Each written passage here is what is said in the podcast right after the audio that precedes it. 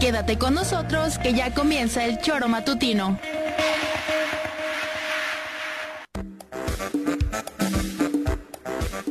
Porque somos quienes alegramos tus mañanas. Interactúa con nosotros y búscanos en nuestras redes sociales como El Choro Matutino. Sintonízanos desde nuestra página web www.elchoromatutino.com y llámanos a cabina al 777-311-6050. De lunes a viernes, de 7 a 9 de la mañana, por Radio Desafío y también por Irradia FM 103.7. Somos la mejor revista informativa del país. Somos... El Choro Matutino. ¿Cómo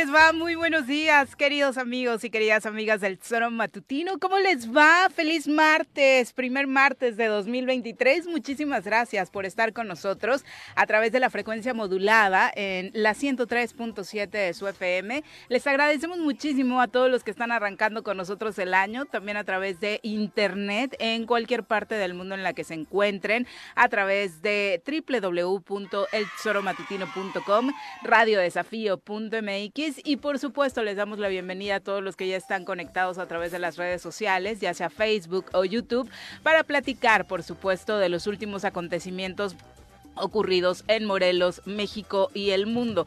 Por supuesto, el tema del deporte es un asunto que nos encanta a nosotros, no particularmente el fútbol americano, pero por supuesto, hoy creo que los ojos de todo el mundo, partidarios o no de la NFL, están puestos sobre la salud de Damar Hamlin después de esta pues terrible imagen que sucedió ayer en el partido de Buffalo, este chico que sufre un paro cardíaco durante el juego y que hoy todavía desafortunadamente mantiene con un pronóstico bastante reservado eh, su estado de salud. Eh, estaremos, por supuesto, compartiendo los detalles. Se abre de nueva cuenta el debate en, en torno a deportes como este que, eh, pues, desafortunadamente, en algunos casos ponen el riesgo, en riesgo de vida a sus jugadores. Señora Rece, ¿cómo le va? Muy buenos días. ¿Qué pasó, señorita? Buenos días. Sí, le pusieron un madrazo y a los pocos segundos le da se le para el corazón, ¿no? Desvanece, sí, desvanece en el terreno de juego, fulminante. Desplomado. Es la primera vez, según eh, narran eh, quienes siguen de cerca este deporte, que ven esta imagen de entrar una ambulancia al terreno de juego durante un partido. Fueron nueve minutos en los que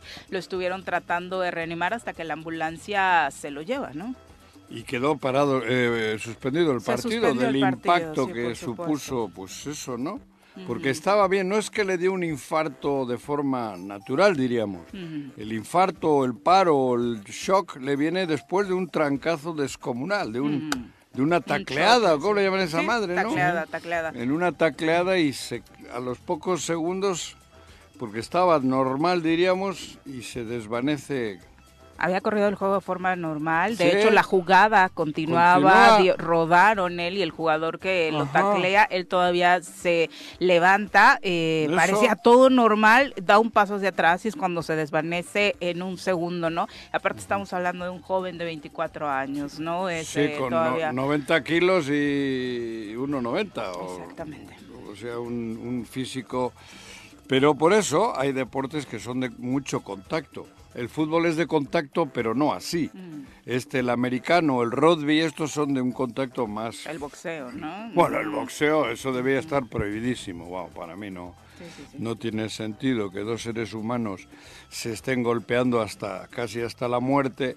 Pero bueno, en, el, en este no es así, no es un golpeo hasta la muerte, o en fin, no es un golpeo buscando... lo que se busca no es dañar al daño. en este, ¿no? No, pero es tan fuerte y tan brutal el choque que por dentro se cimbra todo. Y en ese caso yo creo que el corazón se movió, se movió y algo le, le, le, le, cortó, le paró ahí y cayó fulminado. Bueno, en fin. Pepe, ¿cómo te va? Muy buenos días. Hola Viri, ¿qué tal? Muy buenos días, buenos días Juanjo, buenos días al Pepe. auditorio. Impactado, yo también vi las escenas y este, es que no hay más, te quedas completamente impactado de ver, como bien ya lo decían ustedes, una persona tan joven, un atleta de un altísimo rendimiento.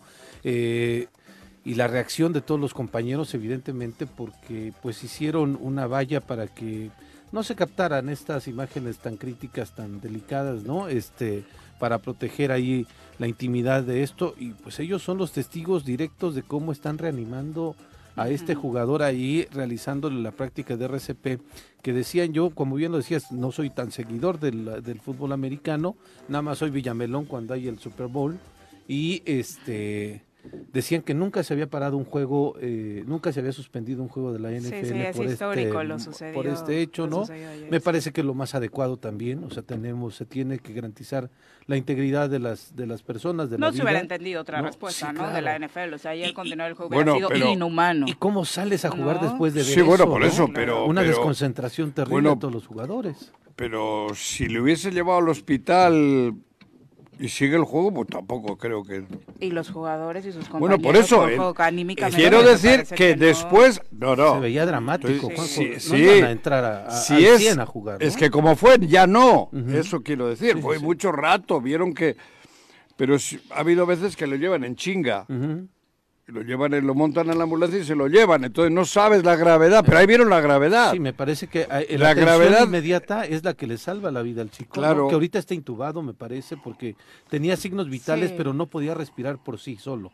Entonces tenía que recibir una... Eh, eh, pues, Eso digo, pero ha habido veces que ha habido infartos y se lo han llevado, ¿no? Y ha seguido el juego, porque ha sido rapidísimo, pero ahí, ahí ya se vio que estaba muerto. El impacto psicológico ayer para los jugadores Estaba muerto, lo, lo, reaniman de la muerte, diríamos, de ese momento que... Entonces, claro, joder, se quedaron todos jodidos. no tenían ganas de salir a jugar. Y, ahora se está quemando el mercado de Cuautla. Sí, está, está terrible a las 5 de la mañana, ya lleva un 50% de la del eh, mercado nuevo, así le llaman en cuatro, el, el Hermenegildo Galeana, un 50% de, eh, de avance del fuego, estaban tratando de evitar que llegara al área de fondas, eh, donde están los tanques obviamente de gas, empezó el incendio en el área de veladoras, ¿no? donde venden estas cosas, y pues es que los cuerpos de bombero de Cuautla sí es un cuerpo interesante, o sea, nutrido, pero no se están dando abasto, entonces llegó gente de Yecapixtla, iba a llegar ya gente de Protección Civil de Morelos, yo creo que ya están ahí, ¿no? Según estamos este, recibiendo la información, ¿no? Ya la Yecapixtla fueron los primeros municipios que se sumaron a, este tema y afortunadamente, pues eh, lo importante es que no se reportan heridos. Obviamente era una hora en la que en esa zona en particular, pues no había eh, personas. Y las que estaban ahí laborando del otro lado, pues obviamente eh, fueron las primeras en reportar que esto estaba sucediendo. También dramáticas las imágenes, ¿eh? Sí, sí, sí. Y las pérdidas económicas en este caso, ¿no? En una temporada en la que, por supuesto, pues, de alguna u otra forma había sido El fuego en la noche es más aparatoso. Sí, claro. Las llamas en la noche como que dan más impacto, ¿no? Visual y eso. Vamos a saludar a quien hoy se suma a los comentarios. Mm. El poder naranja se hace presente en la cabina del choro matutino. Todos atentos, llegó el momento de sacar la guitarrita y presentar a nuestra colaboradora de hoy, Mirel Martínez. Mirel, ¿cómo te va? Muy buenos días. ¡Qué milagro! Qué gusto estar años aquí sin verte. Pues años no. Desde el año pasado que no nos veíamos, efectivamente. Pero qué gusto estar aquí con ustedes. No, no siento como que tengas el mismo gusto, RC. No te veo, no te veo ese gusto en la cara, pero a mí sí me da mucho gusto verte. feliz año a ustedes, feliz año a toda la audiencia, de verdad. Ojalá que el 2023 sí nos vaya mucho mejor, sobre todo a las y los morelenses, ¿no? Peor está cabrón, ¿no? Eh, pero ojalá, ojalá, esperemos, esperemos que algo pase, que algo bueno pase. Sí, algo, algo bueno pasará. Este, para Morelos, para las y los morelenses. Sí, para Morelos. Pues depende de uno. Sí, ojalá todo dependiera de uno. No, ojalá todo dependiera de uno, porque si de mí dependiera, muchas, muchos, muchos ya estarían afuera del estado. No, bueno, pero el terreno que pisas, el terreno que pisas, el terreno en el que te mueves, tienes mucho que ver tú, ¿no? Eso. Sí, 100%. Decir, eh, de pronto, bueno, en el tema de seguridad, Juanjo, ahí no depende de nosotros, ¿no? Porque no, te no, que ayer, ayer, llegué a casa a 9 de la noche después de cenar y cuando me bajé vi un carro con dos personas en este un carro que normalmente no está en esa privada, ¿no? Con dos personas, híjole, que me disculpen, pero sí mal encarados y me dio miedo. ¿Te cagaste? Sí, me dio, pero terrible. Ya nada más pasé buenas noches, me pasé, pero... Y está muy feo, ¿no? Porque ahí es donde viene también el prejuicio. Sí. Clasismo ¿no? Eh, claro, que no debería de ser, no es que te esté juzgando, no, no, porque pero creo que a todas y a todos nos pasa en algún momento. Aunque sean guapos, te Aunque sean, Pero es que eso es lo más chistoso, ¿no? Que a veces el prejuicio es, es que eh, tengan ciertas condiciones y en realidad eh, quienes cometen los delitos más atroces no siempre son las personas con esas con esos genotipos, ¿no? Entonces, normalmente mi calle mi calle es la calle En la noche, hoy ves un carro parado y ves dos bultos dentro sin el genotipo que dices y te cagas. Eh, sí, o sea, en general. Sí, no los ves, sí, pero en ese comparativo de si los ves, si hay un genotipo que te da más miedo que otro. pero, en general, yo creo que a estas alturas ya ves, perdón por la expresión, pero ves a dos, a dos viejitas y te asustas, porque ya no sabes en realidad quién, quién es parte, ¿no? De, de, de, de, esta, de este tipo de gente. Está involucrado ya. o sea, y lo digo como un poco para quitar el, el mito de... El, feo. De la discriminación, ¿no? Porque en general ya no sabemos. mi calle no, pero a ver, a ver, a ver, a ver, a ver, a ver, a ver, a ¿Tu calle es qué? La calle del Faje. También, que está muy oscura. No, te voy a pedir que, que, des la calle para que nadie te vaya a importunar, pero, pero también es cierto que esos que te ven mal encarados, cabrón, algo traen. Algo traen a lo mejor ganas de ir al baño y tú ya los estás juzgando. No, no, no, no. En general, el que te hace algo tiene una cara de jeta de culo que no puede con ella. No me digan que no. porque además la ponen. La ponen. Sí, bueno, es parte del personaje, ¿no? Claro, es parte. Pues yo, yo justo compartía a finales de año que eh, el año pasado me asaltaron y te juro que cuando los vi venir eran unos chavitos para empezar, o sea, cero mal encarados. De hecho, ni siquiera de los que te llaman la atención para hacerte a un lado, o sea. Pues por eso te sorprendieron en más. Mi, en, mi, en mi caso, creo que las ocasiones en las que me han asaltado, particularmente las del año pasado, no cumplían con ese requisito. Las del año pasado, ¿cuántas? Las del año pasado, dos el año pasado. Qué coraje. Por eso digo, de pronto hay cosas Bienvenida, Mirel. Muchas gracias, qué bueno que te dé gusto de verme. A mí siempre me, siempre me da gusto verte también. A mí también. Bueno, ya, por eso, salgan. Aunque haya, discrepancias. Pero bueno, políticamente... Con el tema de la 4T. de tu 4T. De la 4T, del de tu país. 4T. Bueno, políticamente. Ayer quedó. Lo de la Suprema Corte. La ministra Norma Lucía Piña fue electa como presidenta de la Suprema Corte de Justicia de la Nación y del Consejo de la Judicatura Federal para el periodo 2023-2026. Es histórico, es la primera mujer en encabezar el Poder Judicial, tanto la Suprema Corte como el Consejo de la Judicatura. No, no, ah, afortunadamente no. Yasmín ah, ya casi, ya casi salía ah. Yasmín Esquivel. Se quedó en la primera ronda, ¿no? No, bueno, es que hubiera sido, hubiera sido eh, la epítome de todo lo que está mal en este país. a mí me parece que antes de llegar a ese punto sí valdría la pena remarcar el discurso de Norma Lucía Piña Hernández, que es histórico, es la primera mujer en presidir la Suprema Corte y su discurso la verdad es que fue, creo que para las mujeres muy enriquecedor, 100% con un tono feminista, hablando de que por supuesto ya no solo está llegando a este lugar representando a ella, sino que va a tratar con su trabajo de representar a todas las mujeres. Escuchemos parte de lo que decía ayer. Por decisión de mis compañeras y compañeros, asumo la máxima responsabilidad a la que como mexicana, abogada, jurista, integrante del Poder Judicial Federal, puedo aspirar. La asumo consciente de su complejidad y ante ello, si bien se antoja, se antoja la magia y el ilusionismo, lo que ofrezco es una representación basada en las herramientas que me han guiado, en lo que soy, en lo que somos como juzgadoras y juzgadores. Estudio, reflexión, acción, autocrítica, honradez, empatía. Así, con lo que sabemos y somos, dando pasos firmes Caminando juntos, estoy convencida que sabremos aprovechar la oportunidad que representa todo reto en beneficio del Poder Judicial de la Federación, en beneficio de nuestro país, en beneficio de México. Gracias. Bueno, parte de lo que decía ayer Normalicia, donde también remarcaba que se siente acompañada, respaldada y acuerpada eh, y que obviamente llegar a este lugar que parecía inaccesible por el techo de cristal, ahora mismo es una realidad para todas las mujeres. Y ayer justo lo decías a través de las redes, es la presidenta de la Suprema Corte de Justicia de la, Nación. La presidenta, no, no es la presidenta, no es, exactamente, creo que es como, sí, mucho, sí, muchos, sobre todo medios de comunicación que la presidente de la Suprema, bueno, es que no, no, no han terminado de entender que lo que no se nombra no existe. A mí me gustaría mucho remarcar. aparte ya estás hasta un asunto de cultura general. No, bueno, básico, elemental, o sea. Fue, fue una sorpresa el nombramiento de ella porque de pronto la discusión se centró justamente en Yasmín con toda esa polémica que venía por la situación de su tesis y este del otro lado decían que era Ortiz Mena el que querían imponer desde el otro grupo político del país, ¿no? El que no está de la, en la 4T y el conservador. De hecho, Andrés Manuel le dedicó un buen ratito a él narrando desde que entró como funcionario con Cedillo Ponce, con Fox y que fue uno de los Bueno, este, pero entonces la 4T no impone. No, ahí no. Mira, ah, ahí, no. ahí no. ¿Dónde va a imponer? Hubiera, hubiera terminado de imponerlo si Yasmín Esquivel ¿Y por qué?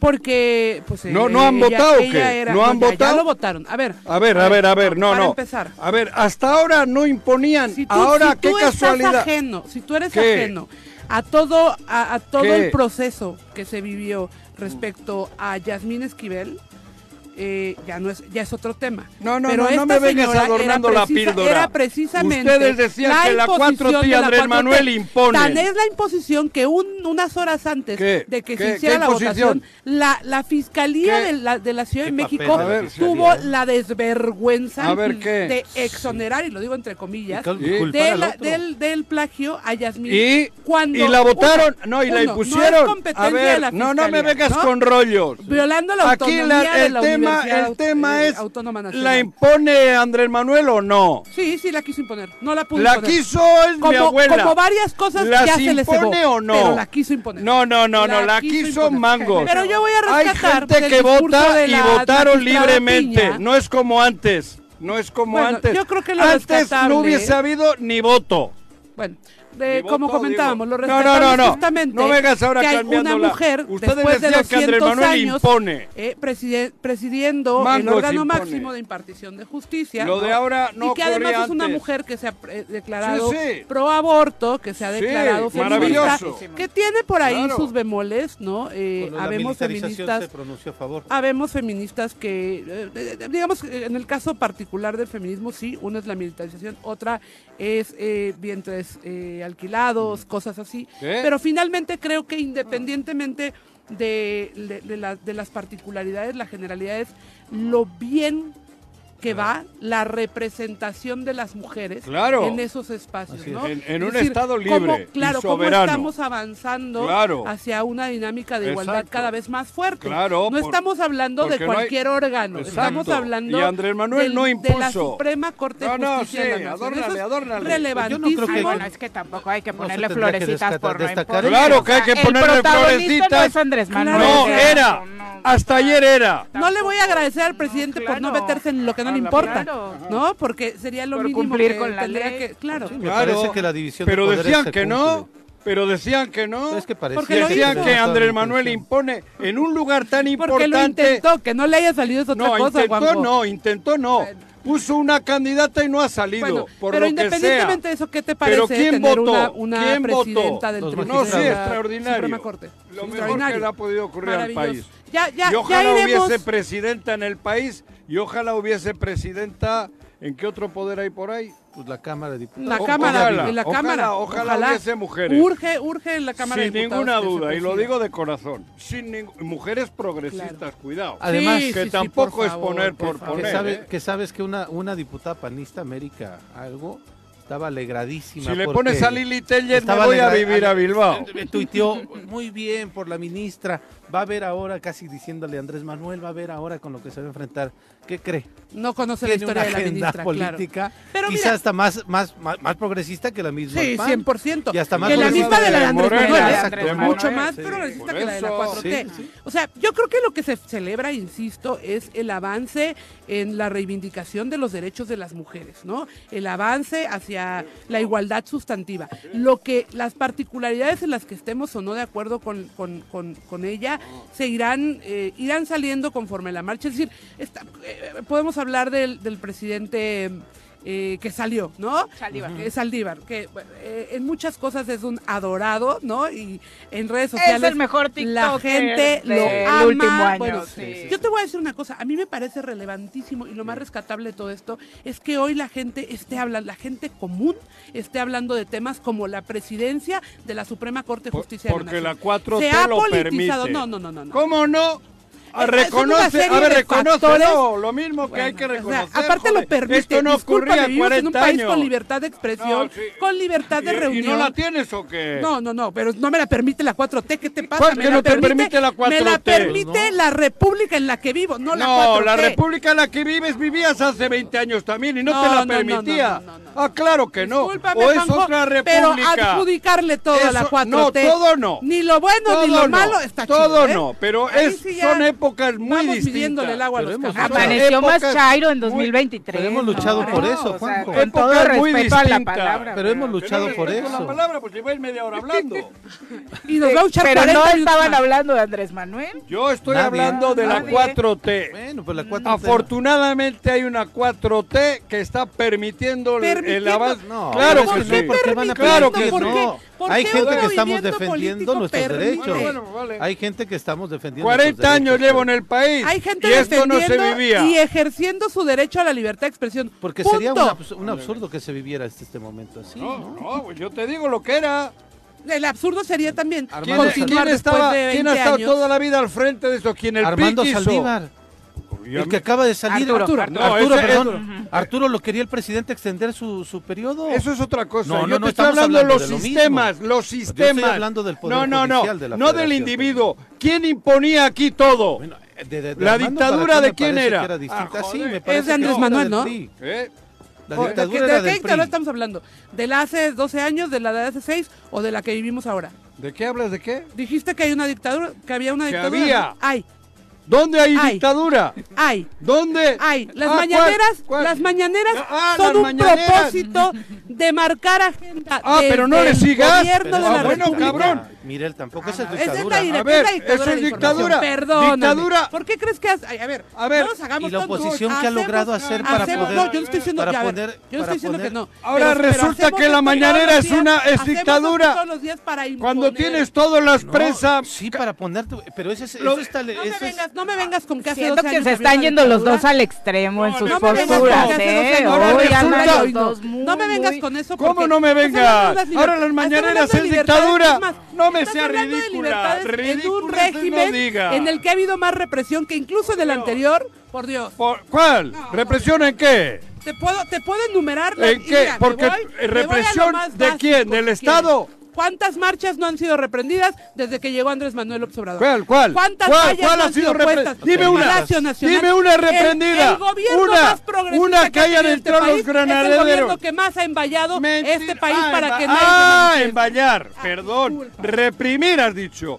Dime es una. lo mismo. Es la represión. la gente tiene derecho a manifestarse en donde quiera. Ahora resulta que cortar una calle con valla es lo mismo que que los granaderos, granaderos claro, si ese corte de calle, si ese corte de calle es para proteger tu régimen, claro cualquier cosa, cualquier cosa ahora resulta que es Ahora resulta que es lo mismo, una represión de los granaderos. si lo hubieras visto en cualquier otro gobierno, lo estarías criticando. El problema es que es la 4T. No, Punto. el problema es lo que se ha vivido antes y el proceso de libertad que se está viviendo ahora. El problema es la enajenación. Muy distinto, muy distinto. Tú me estás diciendo que dictadura es la mañanera, apaga y vámonos. Joder. No nos vamos, pero ya a corte sí, no definitivamente, porque siento que los dos tienen que acomodar un Toda la vida comulgando con lo que te diga Televisa, TV Azteca y, los, ahora cuatro, los cuatro periódicos fuertes y ahora resulta que la mañanera es dictadura. Joder, no me jodas. las 7 con 25. Mejor me quedo en Tres María, ya, hombre.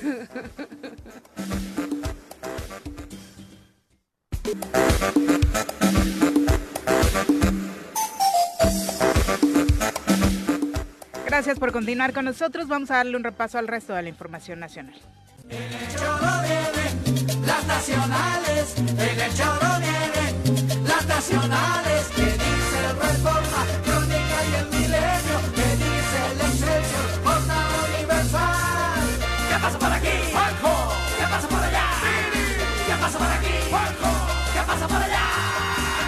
Si hasta los del bueno, desafortunadamente la tragedia continúa en aumento en, eh, tras la fuga en el Cerezo 3 de Ciudad Juárez, provocado, como hoy se sabe, para liberar a Ernesto Alfredo Piñón, alias El Neto, líder de los Mexicles. A pesar de tener una sentencia de 224 años y ser considerado de alta peligrosidad, estaba en un penal de mediana seguridad gracias a un amparo que ganó hace un par de años y que lo tenía aquí con bastantes privilegios. De hecho, bueno, se habla de que no solamente fueron encontradas armas, sino también fuertes cantidades de dinero en las celdas VIP. Exactamente. La fiscal general del estado de Chihuahua, en su última actualización sobre los hechos ocurridos en el Centro de Reinserción Social número 3, informó que el saldo es de 10 custodios que fueron asesinados, 7 reclusos, 2 atacantes, hay 15 eh, heridos, 25 internos fugados, es el saldo final,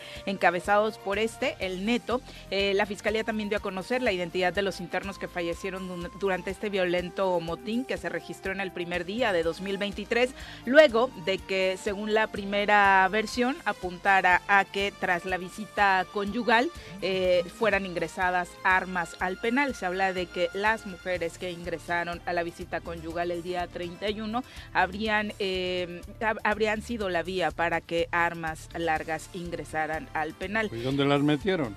Eh, con complicidad de los custodios. Sí, sí, sí, con complicidad de los custodios. Sí, nada más fueron Un arma larga, ¿dónde la metes, cabrón? No, por supuesto que no ni se la escondieron. Ni hombre, joder, cabrón, ¿dónde, ¿dónde la puedes esconder si hay un, cate, un cateo? Sí. El problema es que el cateo no habría existido. ¿no? Es bastante... no creo que las hayan llevado como supositorio, cabrón. No, De acuerdo Digo, con ¿en serio? No, no pues es obvia, obvia complicidad con los custodios. Arma, arma larga. Que la mete una mujer, no la metió el que haya querido, el que haya querido el custodio. Pásale. Sí, posiblemente fueron los custodios. Joder, claro, hombre, y eso es así y es siempre. Que lo, increíble es que. Pero dan a entender como que la mujer la mete. No, un arma larga, ¿dónde? Sí, quien sea. ¿Dónde la escondes? No te digo, joder.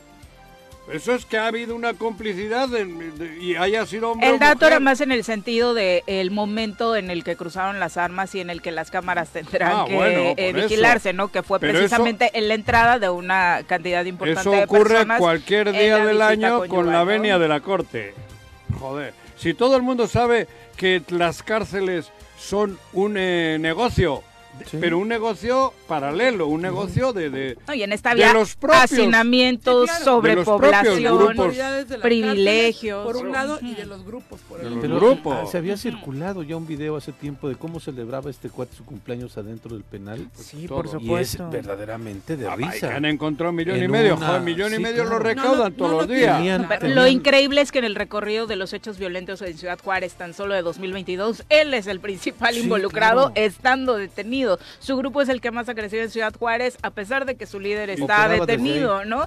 Ah, cuando se trata de realizar algún traslado de reos que pertenecen precisamente a su grupo, arma cualquier cantidad de bloqueos, de incendio de eh, camiones, de balaceras en las calles, para evitar que esto se logre realizar. Es el rey de Ciudad Juárez, a pesar de haber estado detenido, Sí, ¿no? te digo, es que están dentro, pero es como si estuviesen fuera o peor. Sí. Eh, no, mejor, porque ahí están hasta protegidos, Sí, ¿no? claro, y por te- la propia institución. Tienen todas las herramientas. Pues ahí tenía sus ahorros. Y- Lo, uni- lo único que... No, hombre, yo creo ¿no? que eso, eso era- esos eran sus centavos. Los del el día, rostro, lo ¿no? O sea, lo del recaudado día. en el El día. Era aguinaldo. este, parece ser que no solamente él estaba amparado, justamente como lo mencionaba Viri, eh, que él por los eh, delitos que, ha cometido y por los que se le juzgó, tendría que estar en un penal de alta peligrosidad. Pero, no se lo llevaron porque no nada más a él, sino a varios de los que se fugaron, pero también estaban amparados. porque un juez aceptó, ¿no? Claro. Lo digo. Porque un juez corrupto seguramente, porque amparar algo así, claro. con, con, un personaje que tiene más de 200 años en una sentencia es absurdo.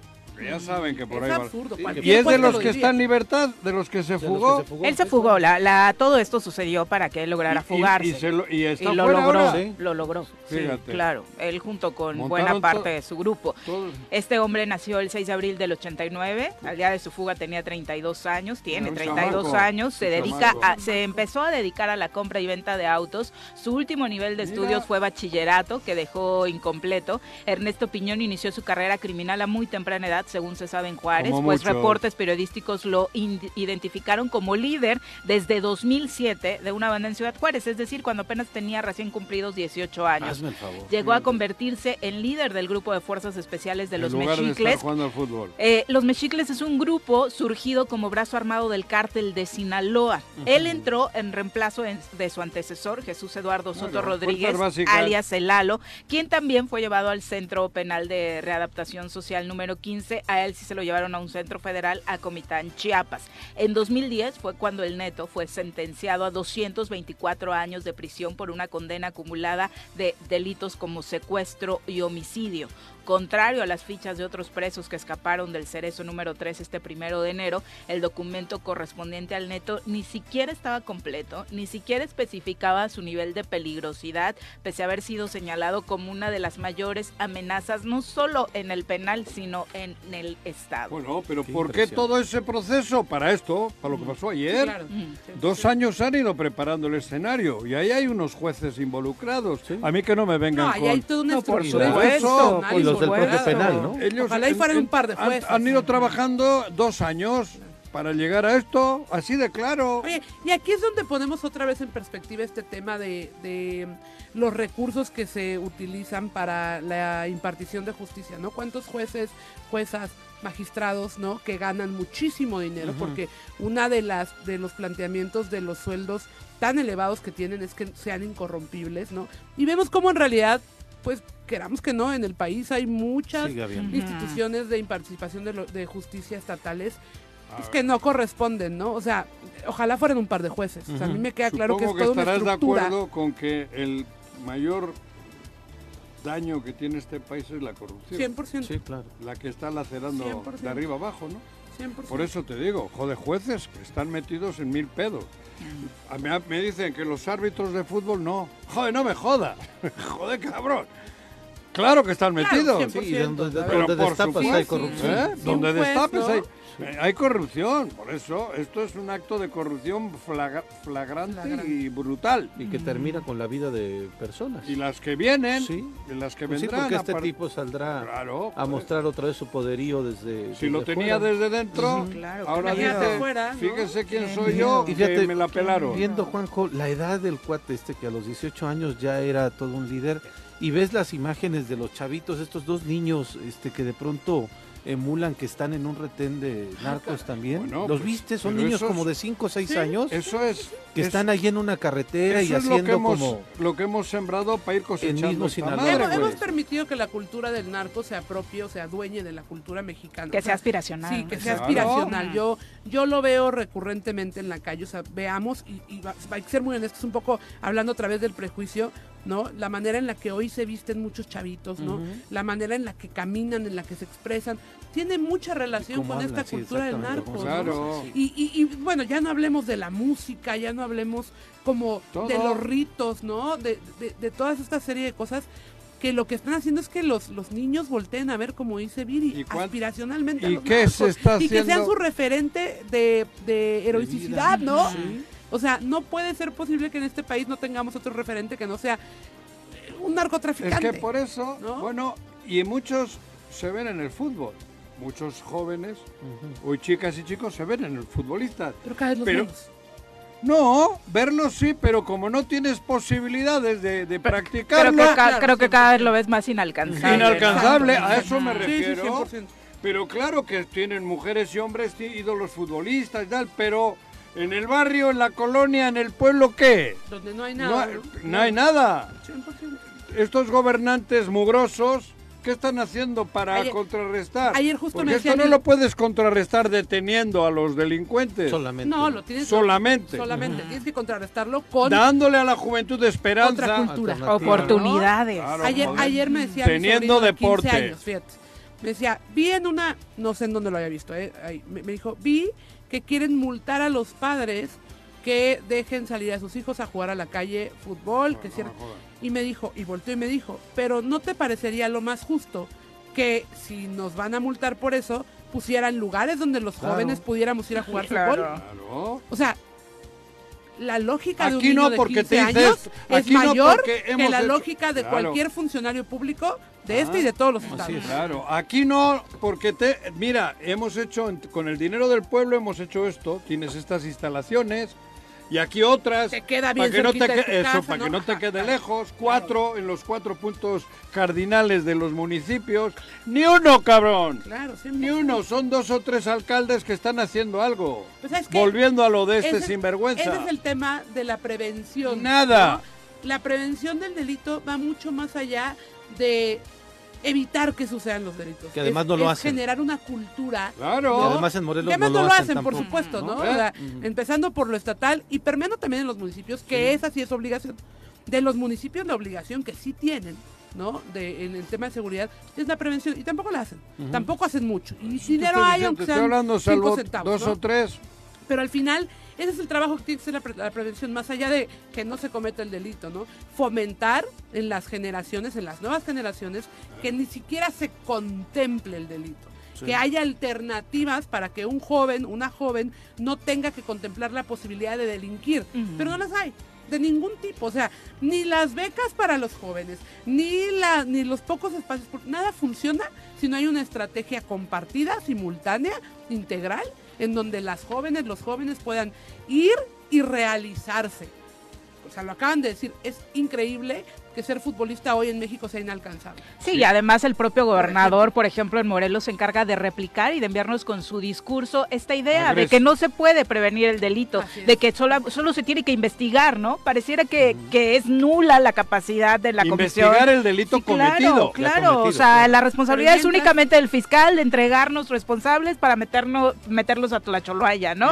Pero, ¿qué se tiene que hacer para que no, para que no haya delincuentes, para que este no haya delitos, como dices? Para el gobernador ni siquiera está en su imaginario, ¿no? Bueno, pero es que también, ¿eh? veamos lo que, lo que lo que se entiende, ¿no? O sea, cada quien, quien tiene dos dedos de frente lo entenderá y quien no, o sea, no tampoco nadie está obligado a lo imposible, ¿no? Pero sí nosotros Bueno, el caso es que este chico que es un ejemplo más de, lo, terrible que, está viviendo el país, ¿no? El país. A su corta edad. Aquí hemos tenido peores, ¿eh? El ponchis. Bueno, peores no, el, ¿cómo era aquel? El, ponchis, eso, ¿no? Sí, claro. Que de esos, pero de esos los tienes hoy. Sí. y las cifras, muchísimos. A, toneladas. Las cifras que da la, también el Tribunal de Justicia para, menores es que los jóvenes cada vez son, están detenidos y cada vez también se les mete a la cárcel. Y cada vez más jóvenes. y cada vez son más sanguinarios. Por narcomenudeo y por uso exclusivo de armas del ejército. No, bueno, y ya no hablemos de la esperanza de vida. Hoy la esperanza de vida de esos jóvenes es mucho hasta donde llegue los 22 años. Hasta donde llegue, dicen. Empiezan a delinquir a los 15, 16, 17 años pero y a los viven, 22, 23 años ya los asesinaron. Pero viven ese rato, viven intenso viven con dinero, mujeres. Sí, lo que probablemente no, no, podrían en, en, en, los 80 años de vida normal no les da esperanza el país. Bueno, pero no, no, no veamos eso como, como un planteamiento ah, lógico, ¿no? Pero ellos, ellos ya lo ven así, ¿no? Ellos, ya lo ven así, es, es la filosofía de vida que les han inculcado, ¿no? ¿De qué te sirve vivir 80 años viviendo del campo y pobre como tu papá? Vive 20, millonario, con mujeres, ¿no? O sea, claro con lana en el bolsillo. pero duele escucharlo. Sí, ahí es donde el Estado debe de intervenir. El Estado en general debe de intervenir. El Estado con mayúscula. Con mayúscula. Son las 7 con 44, nos vamos a pausa, volvemos con más. Gracias por continuar con nosotros. Son las 7 con 49 de la mañana. Ahora pasamos con sus comentarios, que obviamente siempre son muy importantes para nosotros, pero antes eh, nos adelantamos un poquito. Mañana, 4 de enero, se celebra el Día Nacional del Periodista en conmemoración al aniversario luctuoso de Manuel Caballero, considerado como el padre del periodismo moderno. Esta, esta fecha en México, por supuesto, es relevante para enaltecer la labor de los profesionistas que obviamente de la mano de la tecnología pues han ido evolucionando en su labor y particularmente nos queremos enfocar a lo que está sucediendo en el estado de Morelos, a la perspectiva que desde el tema periodístico se puede vivir en este 2023, en la antesala un año electoral y para ello nos acompaña a través de la línea telefónica la periodista Estrella Pedrosa, a quien saludamos con muchísimo gusto. Estrella, muy buenos días. Hola, ¿qué tal? Muy buen día a ustedes en el estudio y también a su auditorio. Oye, pues eh, eh, estamos iniciando el año y la verdad es que el panorama después de lo sucedido eh, el último año en el que a nivel nacional las condiciones de violencia y de, inseguridad fueron lamentables y por otro lado también las condiciones en las que se realiza la labor periodística denunciada por muchos y por muchas en el estado de Morelos pues no hay oportunidades de realizarla con plena libertad. ¿Qué le compartirías al auditorio acerca del trabajo que a diario profesionales como tú realizan? Bueno, yo creo que sí es importante eh, primero puntualizar para que la ciudadanía se dé, eh, tenga un panorama más amplio de lo que está sucediendo, eh, pues señalando que pues el 2022 se cerró con 12, 12 periodistas, según con tu artículo 19, asesinados. Algunas otras organizaciones establecen que 13 y eh, pues esto es un síntoma de la violencia que se está viviendo en este país, donde de acuerdo a la ONU, ejercer el periodismo es una profesión de alto riesgo. Y justamente ayer eh, se cumplió el octavo aniversario de la desaparición de eh, Moisés, un periodista que de Veracruz, que fue primero desaparecido y después fue localizado sin vida. Y bueno, menciono este caso porque eh, pues es importante destacar que a la fecha, eh, pues Moisés Sánchez, eh, pues mm, sigue desaparecido, perdón, sigue en impunidad después de haber desaparecido y luego ser localizado, asesinado. No han sido detenidos ninguno de sus eh, agresores y pues la familia a la fecha sigue exigiendo justicia y verdad. Y bueno, eh, se lanzó una campaña desde el artículo 19 y la cito por lo siguiente, eh, porque pues establecen en un pequeño video pues por los motivos por los cuales están siendo asesinados los periodistas en México y bueno, los asesinan y los amenazan y los agreden física o psicológicamente por todo, por publicar, por eh, algún algún asunto de corrupción, por publicar algún asunto que eh, pues afecta a alguna persona, algún, una persona que está en alguna posición de poder, eh, los asesinan por buscar la verdad, los asesinan básicamente por todo, por hacer su trabajo. Entonces, esta Estrella. Eh, digo, Estrella, Estrella, ¿qué onda? ¿Cómo, estás? Te habla Juanjo. Hola, Juanjo. A ver, Estrella, ¿qué es ser periodista? ¿Qué has estudiado? Digo, tú, por ejemplo, tienes que tener un estudio, un título y ejerces esa profesión después. ¿Qué es ser periodista? Para ti, para ti o para el periodismo. ¿Dónde está la esencia de ser periodista?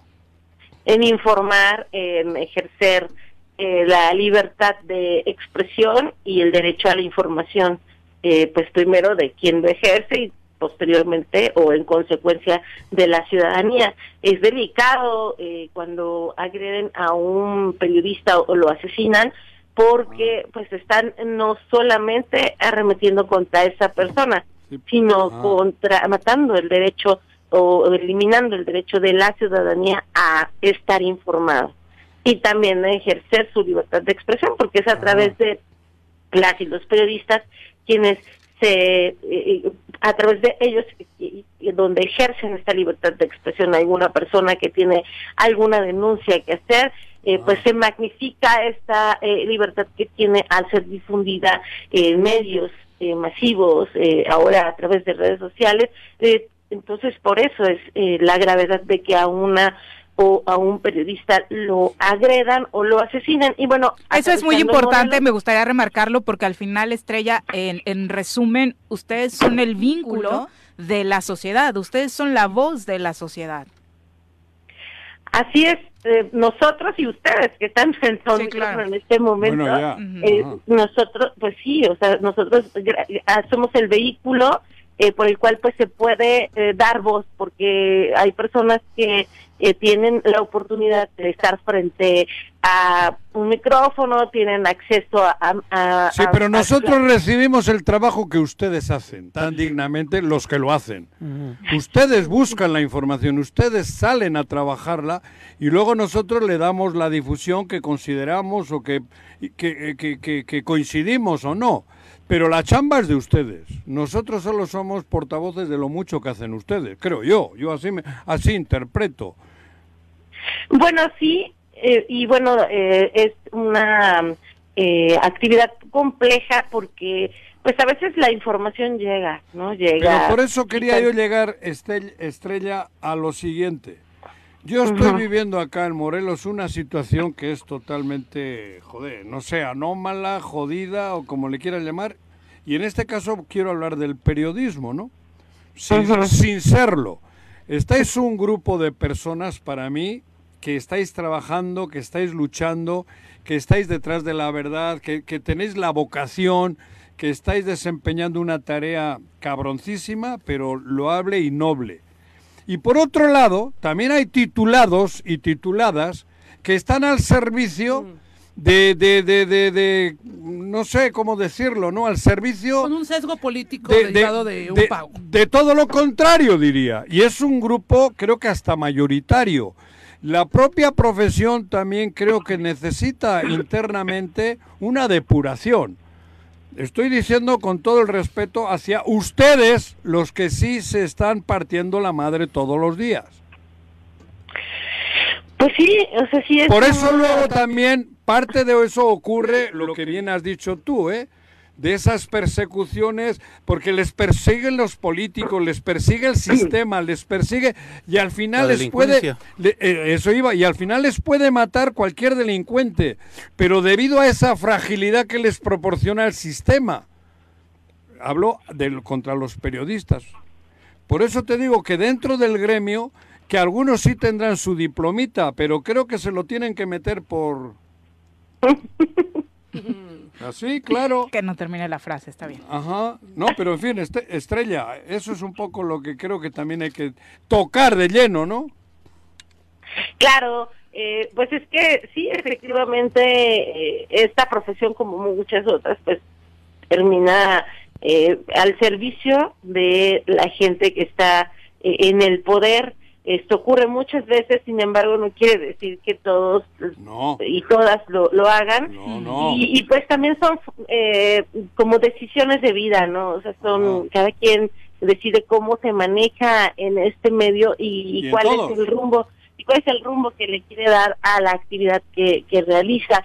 Eh, y pues bueno, eh, aterrizando un poco la pregunta que Viridiana hacía al inicio, Morelos, que, que cuál es la situación en este momento, pues yo diría que es una, una situación un tanto compleja porque eh, sí ha habido muchas eh, agresiones, pero eh, han sido amenazas, han sido hostigamientos, han sido algunas sí físicas, algunas eh, también agresiones mucha agresión eh, ya eh, digital a través de redes sociales y particularmente hacia mujeres periodistas, eh, principalmente en los municipios por parte de de los funcionarios municipales, pero también los hay desde tenemos un caso de un compañero que bueno ha sido hostigado en el poder judicial e incluso eh, también yo he tenido una situación con el presidente del Tribunal Superior de Justicia,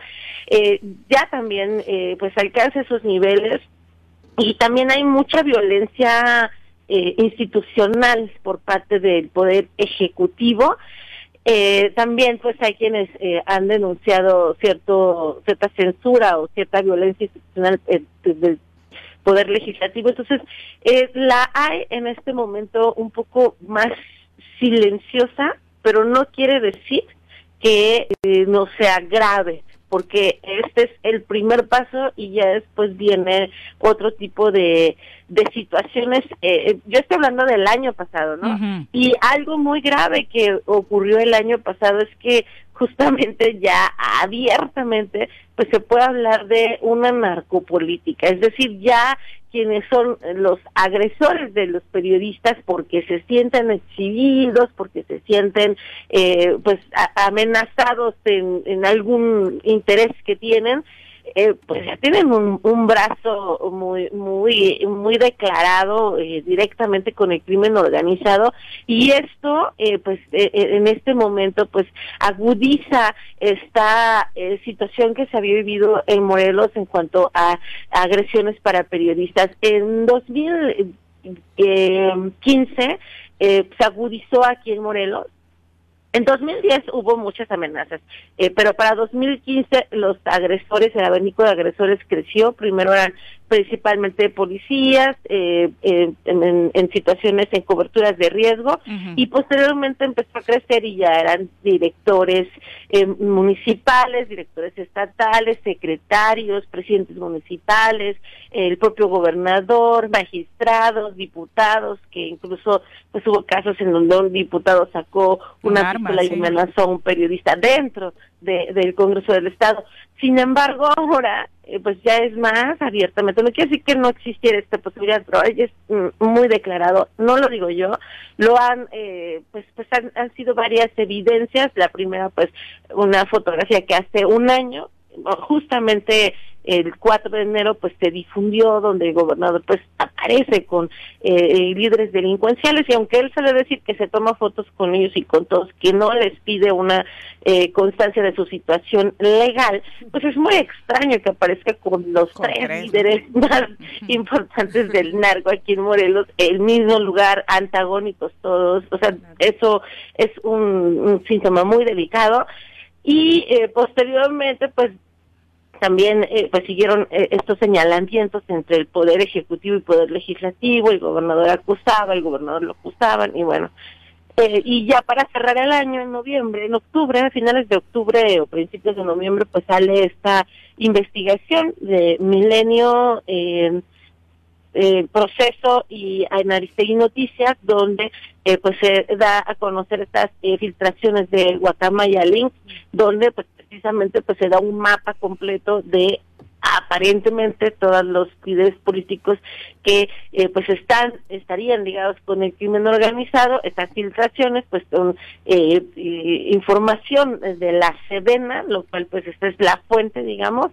Y, y bueno esto entonces enrarece eh, pues el ejercicio eh, la situación en la que nosotros ejercemos el periodismo. ¿por qué? porque pues en realidad es un terreno minado, Morelos, donde eh, caminamos haciendo periodismo, pero no sabemos qué intereses estamos tocando porque eh, hoy puedes estar cubriendo un tema de agua, una manifestación porque no hay agua y detrás están intereses del narco. Entonces, realmente es, es una situación compleja. El reto para este 2022, pues es seguir haciendo periodismo eh, sin eh, tener eh, pues agresiones, sin tener bajas y Morelos empieza a tener una sintomatología que se ha vivido desde hace 10 años en Veracruz.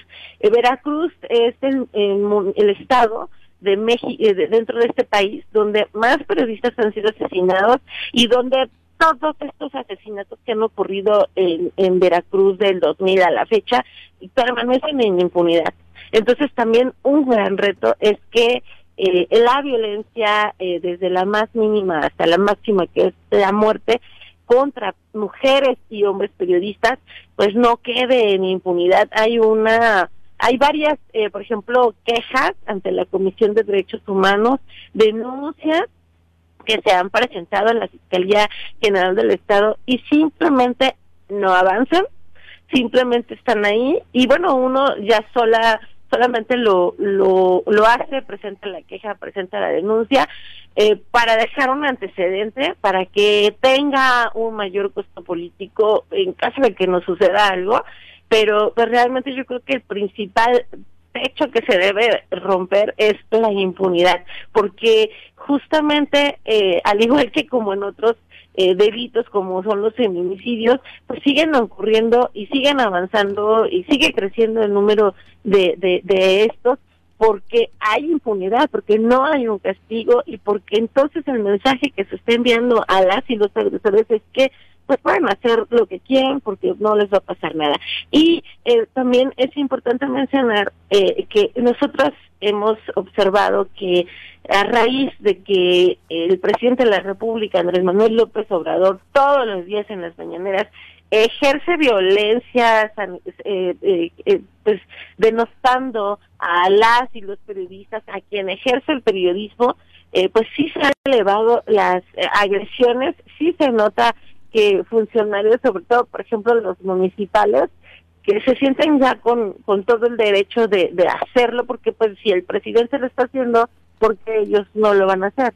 Entonces es donde atacan o ponen de blanco a las y los periodistas para que sus seguidores pues, los ataquen e incluso pues empiecen las amenazas y los pongan en riesgo. Entonces eh, también hay una responsabilidad de eh, la máxima autoridad en este país, eh, que es el presidente, en este incremento de violencia, porque eh, pues para cerrar números hablamos de 15 periodistas asesinados en todo el país, pero pues hay un, o sea, de verdad diariamente, no hay un solo día en donde no se esté documentando algún tipo de agresión en el país en contra de eh, periodistas. Y también pues lo que hemos observado es que ha crecido estas agresiones por parte de la propia ciudadanía, porque pues todos los días ven en, la mañanera que las y los periodistas son unos vendidos, unos corruptos, y entonces se sienten con este permiso de, de hacerlo y no se dan cuenta de que si no existieran periodistas que difundieran eh, pues estas inconformidades de la ciudadanía, ya sea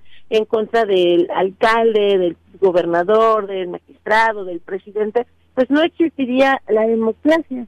Realmente, eh, justo este año que viene, va a ser uno de los años más los próximos dos años van a ser los, años más complejos porque pues sí está en riesgo eh, la democracia y también en muchos estados pues ya han estado legislando para poder censurar abiertamente el trabajo periodístico y eso es muy delicado. Entonces el mensaje que me gusta siempre eh, dar a la ciudadanía es, eh, y aprovechando los micrófonos que ustedes me están prestando en este momento, es que cuiden a sus periodistas, a las y los periodistas que van a sus comunidades, eh, que van y cubren las protestas, que van y, y, y hacen eh, que tenga eco esta inconformidad de cualquier eh, situación que se esté viviendo en su localidad, porque eh, pues sin ellos, eh, bien, para bien o para mal, aunque existan quejas como las que ha dado eh, Juanjo en este momento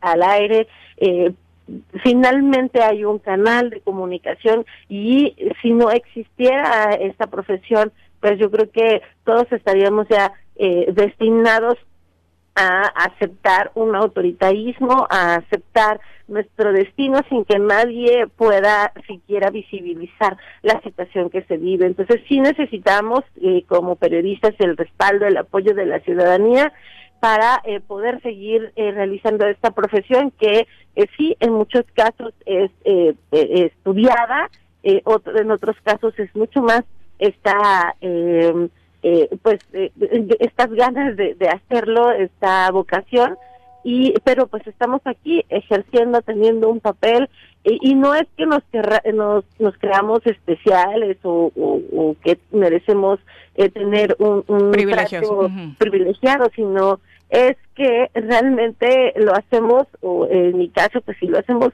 eh, con estas ganas de, eh, de dar un servicio a la ciudadanía, de darles voz y de proteger eh, algo que es muy muy valioso, que es la libertad de expresión y el derecho a la información. Y por supuesto que conocemos ejemplos valiosos como este, ojalá eh, fueran la mayoría y creo que sí, lo que dices, ¿no? De la ciudadanía también depende hacer como esa, eh, pues, selección, ¿no? De, las voces a las que realmente hay que ampliar nuestro criterio también para pues, checar a quién leemos. Pero además, además algo que es muy importante es que justamente eso, ¿no? Evidentemente habrá quienes ejerzan la profesión con sesgos, quienes tengan eh, algunos intereses que van más allá, pero al final Juanjo decía algo que es lo que más rescato, es eh, las y los periodistas son ese vínculo, ese canal que tenemos la ciudadanía, ¿no? Con quienes ejercen eh, muchas veces el poder o quienes toman las decisiones y sí creo que es importantísimo que no se pierda ese vínculo, es decir, que podamos seguir confiando en el criterio de las y los periodistas, confiando en el trabajo que, que realizan y que veamos a quienes tienen esos sesgos como casos aislados. Muchos, no sí, pero no por culpa de ellos terminemos dañándolos a todos. No, no, no, perdón por la expresión, pero no para joder a la profesión. Es decir, son, son gente que está buscando sus intereses. Hay que estar con los que son. Pero hay que estar con quienes. E, exacto, pero ni siquiera es por un tema, digo, por supuesto que es por un tema de apoyarlos y por un tema de visibilizar su trabajo, pero sobre todo porque como ciudadanía lo necesitamos. O sea, necesitamos tener este tipo de periodismo para, saber, para saber a qué, a qué nos estamos enfrentando, ¿no? Sobre todo en un país como México, ¿no? En el que desde hace muchísimas décadas la información no solamente se sesga, se esconde, ¿no? Y en donde hemos visto eh, crecer la impunidad, como decía Estrella, pero también crecer al, propio crimen, ¿no? A, eh, a través pero también hay mercenarios de, ese gremio que están al servicio de eso. 100%, ¿eh? pero a ver, no, no, no, no, insisto, dejemos fuera, eso se sabe, eso es obvio. hay mucho. Hay gente que busca Lamentablemente hay mucho pero hablemos de quienes no y apoyemos a quienes no y como ciudadanía entendamos que nos necesitamos mutuamente, o sea, ah. tanto el periodista eh, que, ejerce bien la profesión nos necesita para sentirse respaldados, como nosotras, nosotros los necesitamos para tener esa información que muchas veces las instituciones no nos quieren dar. Ojalá 2023 sea un mejor año para este sector y para los profesionales de esta. Muchas gracias, Estrella. Un abrazo, Estrella. Muchas gracias. Abrazo. Un abrazo. Buenos días. Son las 8 con 11. Es un tema que se puede hablar, ¿eh? 8 con 15 de la mañana, últimas versiones, las más recientes de los bomberos que están atendiendo, sofocando este incendio en el mercado Hermenegildo Galeana de Cuautla, apuntan hasta que hasta el 70% del inmueble ha sufrido daños esta madrugada con el, incendio que se reportó a las 5 de la mañana. Les estaremos, por supuesto, compartiendo más información. Siendo las 8 con 15, ahora saludamos con muchísimo gusto. A propósito de esto que estamos mencionando como histórico para el país, la primera vez que una mujer eh, preside la Suprema Corte de Justicia de la Nación, pues quién mejor que una experta y que también eh, pues encabezó el Poder Judicial en el estado de Morelos, la ex magistrada Nadia Luz Lara eh, nos acompaña a través de la línea telefónica. Te saludamos con muchísimo gusto, Nadia, muy buenos días. Hola, mi querida Viri, muy buenos días a ti, a Juanjo y a Pepe y sobre todo... Mirel también está por aquí. Mirel ah, Martínez. hermosa, ¿cómo estás? Buenos días. Buenos días. A los, cuatro, pues primero que nada, mis, mejores deseos para este año que comienza, que no tengo la duda que será un excelente año para todos. Sobre todo con salud, ¿verdad? Que es lo primero. Ojalá que así sea, eh, Igualmente. Nadia. Igual, Nadia. Y obviamente como experta en estos temas, Nadia, ¿qué significa hoy eh, para las mujeres eh, que se dedican al ámbito judicial que sea precisamente una mujer, en este caso Norma Piña, quien encabeza la Suprema Corte de Justicia de la Nación? No, pues imagínate, para todas las que de alguna manera hemos tocado base en la jurisdicción, es un día sumamente importante. Ayer fue un día de muchas emociones para las juzgadoras a lo largo y ancho del país, tanto las locales como las federales, porque imagínate el, el, nivel de importancia. En 199 años que tiene de existencia la Suprema Corte de Justicia de la Nación, no había habido una sola mujer que la presidiera. y, y a lo largo de todo este tiempo, solamente 14 mujeres han tenido acceso a ser ministras, imagínate y, de, y actualmente cuatro son, son ministras. Ya es histórico el avance de las mujeres en la Suprema Corte, que estaba vedado a las mujeres. Esos niveles eh, no, no tenían acceso. La primera mujer que accede a la, a la Suprema Corte como ministra, que fue la ministra María Cristina Salmorán de Tamayo, eh, cuando ella ingresa, los, los ministros mismos hacían la, la broma en el sentido que ya no era la Suprema Corte de Justicia de la Nación, sino que era la Suprema eh, Corte de, de Corte y Confección. Imagínate, ¿no? Sí, la misoginia, todo lo que daba. Hoy, por eso la relevancia de que una mujer haya roto el techo de cristal y se haya despegado de esos pisos pegajosos, porque eh, es, es el momento en que una mujer se pone al nivel del presidente de la República, imagínate, ¿no?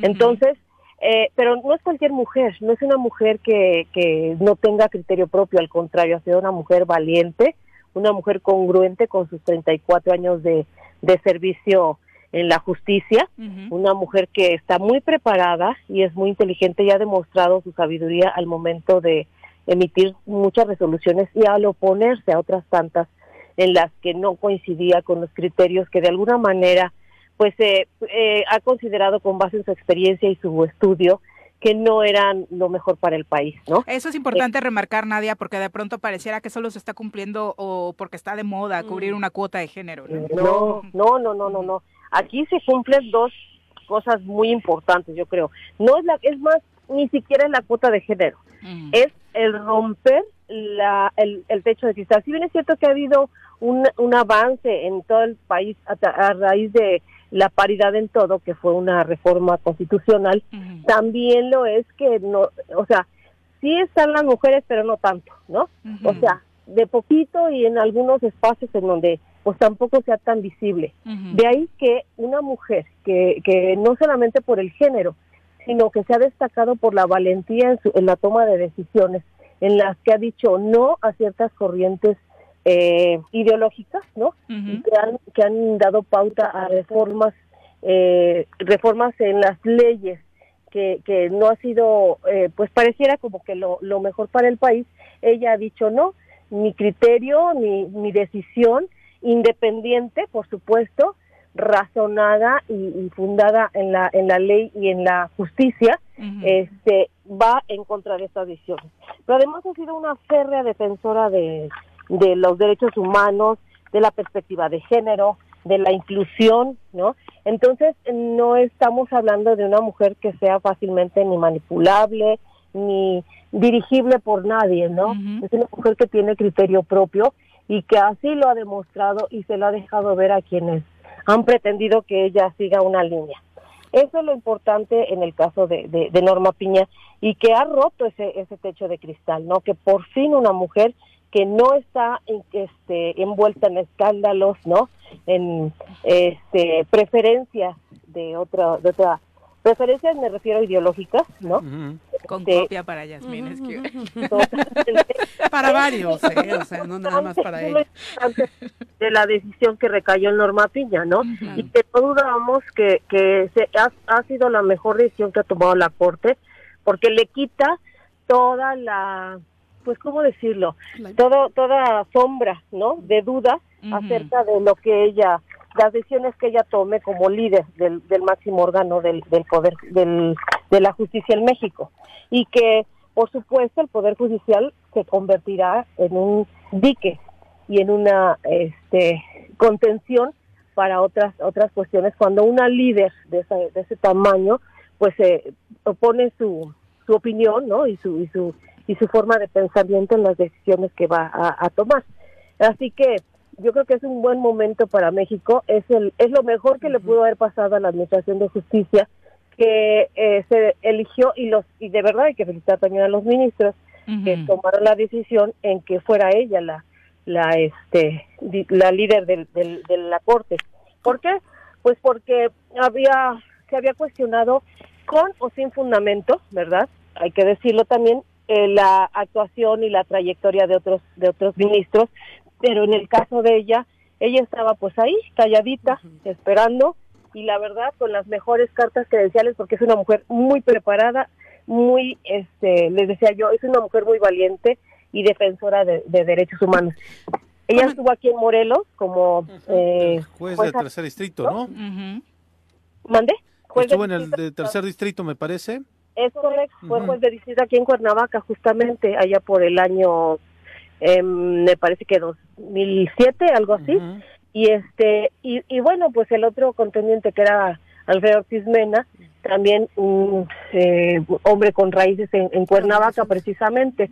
Al final yo creo que eh, la, la, la, persona de la ministra pues es, es relevante y, y eh, por, por lo que es, por lo valiosa que es, ¿no? No por el género, sino por lo valioso que es su pensamiento. Y además déjenme decirles que ella tiene un gran reconocimiento en Morelos con nuestros amigos los jubilados del Tribunal Superior de Justicia, porque gracias a ella recordarán que hubo una época en que el tema de las jubilaciones en el Tribunal Superior de Justicia estaba pasando por un momento crítico y había personas que habían dejado de, de, ser reconocidas en su derecho por un año, dos años, ¿no? Y que ya habían padecido condiciones muy delicadas y gracias a ella, que fue quien escuchó a aquellos jubilados y que escuchó la problemática que estaban pasando, fue que se resolvió favorablemente el que se destrabara el tema y empezaran a pagarles. Y hoy los jubilados de, de Morelos, del Tribunal Superior de Justicia en especial, creo que estarán muy contentos de que una mujer congruente, una mujer defensora de derechos humanos sea la, la presidenta de la Corte. Comentábamos hace un momento, Nadia, que qué importante es no eh, ver esos ejemplos de representación de las mujeres, sobre todo cuando hablamos del ejercicio de la igualdad de manera sustantiva. Y también eh, hace algunos años también comentábamos eh, tu ejercicio acá en los estados y creo que también valdría la pena hacer un repaso de a nivel entidades lo que sucede con las mujeres que presiden eh, estos órganos de impartición, porque no sucede lo mismo, hay mucha violencia, incluso tú nos puedes decir porque la viviste, ¿no? Es cierto, es cierto, a mí me tocaron épocas en el 2012, 2012-16, que fui la primera mujer electa de manera democrática, quiero decir, eh, de manera democrática. Eh, y la segunda en toda la historia del Poder Judicial del Estado de Morelos, y que efectivamente eh, se vivía y lo, lo viví, lo, lo tuve presente, esa violencia con la que se trata a una mujer porque se le em, se duda de su capacidad, ¿no? Se duda de su de su eh, inteligencia para tomar decisiones de un poder judicial, de un, de un poder del Estado. Y en eso radica básicamente esa esa discriminación, esa forma de discriminación en que a la mujer se le coloca eh, yo creo que esta esta condición viene a cambiar eh, en muchas en muchas formas la, la manera de ver a la administración de justicia. En aquel entonces éramos cuatro mujeres presidentas de toda la República, cuatro nada más en, en 32 estados, ¿no?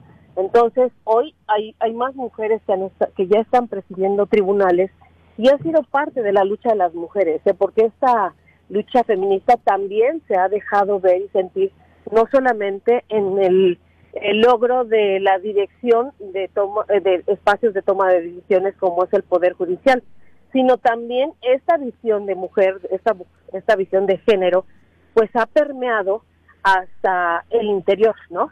Que no solamente las mujeres seamos la secretaria, la ayudante, este, que tengamos papeles secundarios, sino que empecemos a ser protagonistas en la vida de las instituciones. Y esto, por supuesto, también es un claro reflejo de lo que se puede hacer por las mujeres y para las mujeres hacia afuera, ¿no? Es como llevar a todas de la mano eh, y que poco a poco vayamos avanzando. El tema de la violencia, por supuesto, está presente desafortunadamente en muchas formas y en muchos espacios, ¿no? Sin embargo, esto nos da así como que un respiro esperanzador de que pues tendremos mejores tiempos, porque estos ejemplos tienen que cumplir. Definitivamente, Nadia. Pues es una buena noticia que queríamos compartir y que nos diera un panorama más amplio una experta como tú. Muchísimas gracias por la comunicación y por supuesto feliz 2023 para ti en esta actividad que ahora desempeñas, que eh, por supuesto tiene sus complejidades también. Pues, ya les platicaré algún día de esto. Ya, ya la próxima vez que nos visites, ojalá que sea sobre ese tema. Muchas gracias, Nadia. Gracias, mi querida Viri, Juanjo, Mirel, a todos los amigos del Choro un feliz año. Los quiero mucho. Igualmente. Igualmente, un abrazo. Son las 8 con 27. Qué chistecitos tan misóginos, ¿no? Se aventaba este que contaba. Y te aseguro que. y ahorita deben estar haciendo otros, ¿no? Con la llegada ¿sabes de qué? que ahorita que lo, que lo analicé, me parece que yo en redes sociales no vi tanta. No, no, no, Siento que no había manera, pues, porque justo lo dijo Nadia, ¿no? La, la eh, ella estaba ahí, nada más, siendo, ¿no? Y, creo que no había pues con la que pisarle y no hubo manera de decir. Ya le andarán buscando. Que con, Yasmín, Esquivel pasó que hubo quien dijo que era misoginia todo lo que estaba sucediendo con el tema. Digo que ya eso, ya utilizar el tema de género para cualquier cosa, porque literal cualquier cosa ¿no? está chido. Y en este caso no hubo nada. A mí me parece muy bonito porque de alguna manera entró limpia. Sí, sí, sí. Ojalá se continúe así, ¿no? Ojalá, se continúe así. Con el reconocimiento de sus compañeros, ¿no? Ministra, perdón. La ministra. Oscar Flores, un abrazo. Bueno, Chacho Matar primero dice, por favor, no hagan enojar a Mirel. Cualquier cosa, se ven con Chacho. Ay, te quiero, Chacho. Chacho? Chacho Matar. Te espero en la calle, cabrón. Eh, te veo en la salida, te veo en la salida como en la primaria. Oscar Flores, él no está tan de acuerdo con Mirel, creo que también va a esperar a Chacho a la salida porque dice, la señorita invitada de hoy anda muy mal, no deja hablar a los demás, está equivocada en sus conceptos, es exageradísima, creo que empieza muy mal el programa. Bueno, Ay, qué ah, bueno, yo siento que estaban hablando como de ti, pero ok, está bien. ¿De mí? siento que la descripción era como más tuya, pero ok, está bien. Y finalmente, Alex Gutiérrez. ¿Qué te llamas tú? Alex Gutiérrez también va un poco para ti, Mirel. Dice, vaya, están descubriendo este 2023 los contrarios a la 4T, una dictadura más dura, la de la actualidad, más dura que la verdura. Ja, ja, ja. Eh, saludos a todos. Se fueron un poquito al extremo con sus conceptos en el primer bloque. 8 con 30. Vámonos a hablar. La mañanera dice que es un acto dictatorial. A la por De transparencia dictatorial. Está con nosotros a través de la línea telefónica Roberto Salinas de Morelos Rinde Cuentas, también para darnos una perspectiva de este 2023 en torno a este tema de la transparencia tan importante y que va tan de la mano con el que acabamos de platicar eh, en torno al periodismo, a la investigación y demás. Eh, ojalá que también en 2023 ya nos acompañes más seguido, Robert. Nos subiste muy abandonados en 2022. Muy buenos días. Hola, muy buenos días. Feliz año, Viri, Mirel, Juanjo, Pepe. Buenos días. Estaremos por ahí con ustedes. Por este favor, por favor, Roberto. Oye, cuéntanos un poquito, eh, pues de acuerdo al cierre de 2022, ¿cuál es la perspectiva para este año que iniciamos en materia de transparencia? Bueno, pues mira, el 2022 lo cerramos, la verdad es que con muchas dificultades, con muchas resistencias en temas de transparencia. Hay muchos retos que, que, tenemos que afrontar este, este año 2023. Esperamos que las instituciones mejoren en temas de transparencia eh, si bien nos ha ido muy mal con algunas instituciones como los servicios de salud, por ejemplo, que prácticamente no entregan nada de información, lo que sí queremos también reforzar es con aquellas instituciones que sí quieren transparentar. Eh, y por poner un ejemplo, vamos a decir el, tema de Cuernavaca, con quienes hemos estado trabajando el tema de la recaudación del impuesto predial, quienes se han abierto a informar cuánto se está recaudando. Ese tema que tiene que ver con transparencia, pero aún más allá de la transparencia, tiene que ver con gobierno abierto, porque implica eh, el ejercicio en el que los ciudadanos pueden este, participar y opinar sobre las acciones que se tienen que hacer en, temas de, gobierno. La verdad estuvo muy bueno esta esta boletita que te entregaban para, oye, ya vine a pagar, pero te preguntaban en qué querías que se invirtiera tu presupuesto, ¿no? Sí, así es, esa, es la intención, que por un lado nos informen cuánto es lo que están recaudando del impuesto predial, pero por otro también es que se tenga la posibilidad de que la ciudadanía pueda participar y decidir cómo se ejerce ese recurso. Entonces fue que a través de estas boletitas que se implementaron con el municipio y cuando uno va a pagar a, su predial a la tesorería, puede votar qué obra es la que quiere que se realice en, su región catastral. Entonces, ya con esto, en los siguientes días estaremos dando información a la ciudadanía de cómo va la votación o cómo, generó, cómo se generó entre octubre y diciembre del, del año pasado con el predial del 2023. Todavía podrán seguir votando durante enero y febrero, pero ya vamos a dar información de cómo se van a ejercer estos recursos, en qué obras son las que se van a realizar eh, y va a ser no esperar hasta el mes de mayo, junio, sino ya a partir del mes de febrero que se empiecen a implementar estas obras con los recursos que se recaudaron del impuesto predial 2023. Definitivamente es eh, esto, ¿no? Los, ejemplos, a, seguir, como lo que mencionas en Cuernavaca. Y por otro lado, eh, también darle seguimiento a este trabajo que ya decíamos, justo platicábamos hace un momento con el tema del Día del Periodista que a nivel nacional, que es mañana. Eh, cómo estas herramientas, eh, Roberto, han servido para que la ciudadanía, a través de organizaciones como la tuya o de los propios periodistas, nos puedan dar a conocer información más certera de cómo se está gastando gastando nuestro presupuesto, pero también de qué están haciendo eh, pues con todos estos recursos que se supone que están etiquetados para ciertos rubros y que no están yendo a parar allá. Sí, así es, es también lo que estamos haciendo, lo estamos generando también, eh, eh, cómo están gastando las instituciones. Para nosotros, por ejemplo, también ha sido muy complicado el poder difundir y que agradecemos a ustedes que sea una vía por la que podamos difundir, porque en términos también de medios de comunicación ha sido muy complejo para Molor de cuentas el, nadie pela tus infografías no, eh, eh, pocos eh, por intereses. son, muy pocos y, el tema del incluso del gasto en comunicación social lo que hace es que la información sea sea mínima en temas de, de, rendición de cuentas. Entonces creo que tenemos que impulsar desde la ciudadanía que la transparencia sea un mecanismo para poder vigilar al gobierno y que también podamos tomar decisiones sobre la, decisión, sobre los temas de, evaluar a los funcionarios públicos, ¿no? ¿Qué hacen con nuestro dinero? ¿Cómo lo están usando? Y que si adelante van a querer eh, elegirse para algún otro cargo, tengamos en cuenta también cómo usaron nuestros recursos. Definitivamente. Eh, ¿Hay un tema en particular al que Morelos de Cuentas se abocará en este 2023? Bueno, vamos a reforzar el, tema de la, de la transparencia en los contratos. Eh, tenemos un portal, un sitio web que eh, estamos ahí eh, jalando la información de la plataforma de transparencia para publicar de una forma más dinámica. Vamos a reforzar este, este sitio.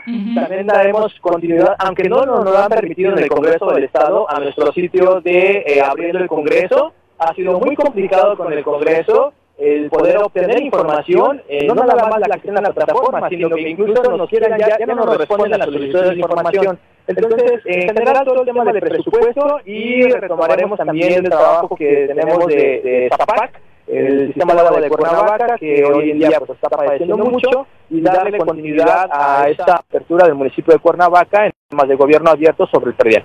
Roberto, es, es muy marcado el, hecho de que el Ayuntamiento de Cuernavaca se ha abierto a trabajar junto con usted.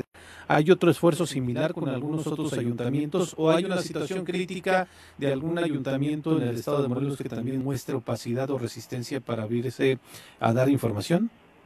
Pues eh, mira, con el alcalde Juan Ángel Flores hemos trabajado y queremos hacerlo también este año, el de Jojutla, eh, sobre el tema del presupuesto. También publicar de una manera más dinámica y proactiva cómo se ejerce el presupuesto en Jojutla.